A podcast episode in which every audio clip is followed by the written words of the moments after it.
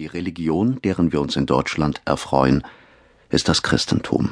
Ich werde also zu erzählen haben, was das Christentum ist, wie es römischer Katholizismus geworden, wie aus diesem der Protestantismus und aus dem Protestantismus die deutsche Philosophie hervorging.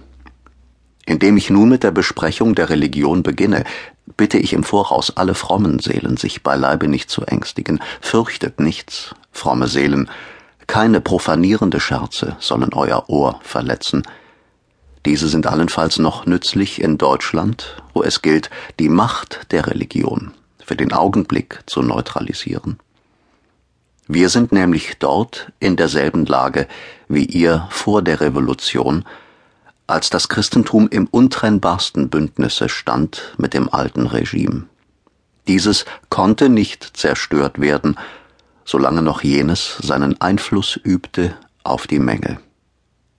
Voltaire musste sein scharfes Gelächter erheben, ehe Sanson sein Beil fallen lassen konnte. Jedoch wie durch dieses Beil, so wurde auch durch jenes Lachen im Grunde nichts bewiesen, sondern nur bewirkt.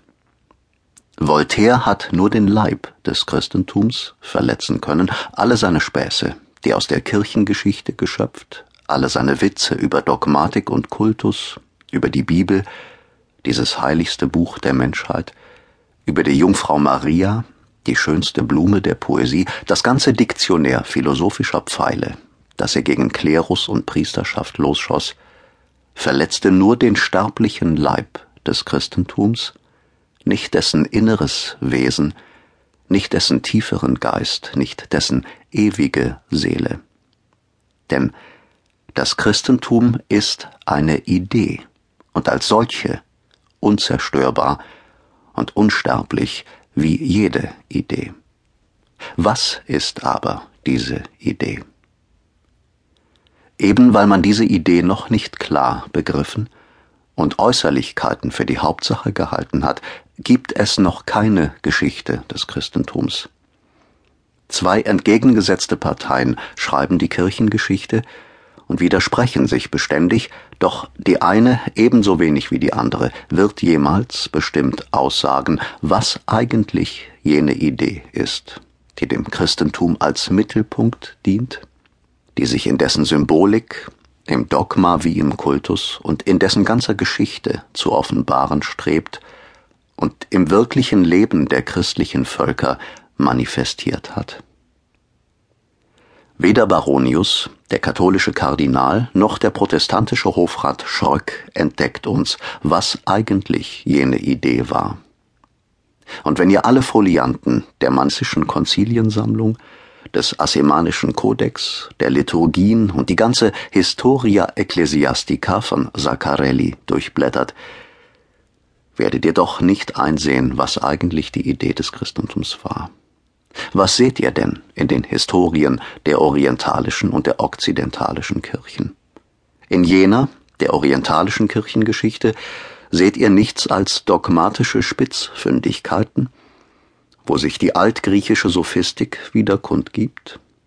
In dieser, in der okzidentalischen Kirchengeschichte, seht ihr nichts als disziplinarische, die kirchlichen Interessen betreffende Zwiste, wobei die altrömische Rechtskasuistik und Regierungskunst mit neuen Formeln und Zwangsmitteln sich wieder geltend machen. In der Tat, wie man in Konstantinopel über den Logos stritt, so stritt man in Rom über das Verhältnis der weltlichen zur geistlichen Macht. Und wie etwa dort über Homoousios, so befehdete man sich hier über Investitur. Aber die byzantinischen Fragen ob der Logos dem Gottvater Homoousios sei, ob Maria Gottgebärerin heißen soll oder Menschengebärerin, ob Christus in Ermangelung der Speise hungern musste oder nur deswegen hungerte, weil er hungern wollte? Alle diese Fragen haben im Hintergrund lauter Hofintrigen, deren Lösung davon abhängt, was in den Gemächern des Sacri Palatii gezischelt und gekichert wird. Ob zum Beispiel Eudoxia fällt oder Pulcheria. Denn diese Dame hasst den Nestorius, den Verräter ihrer Liebeshände.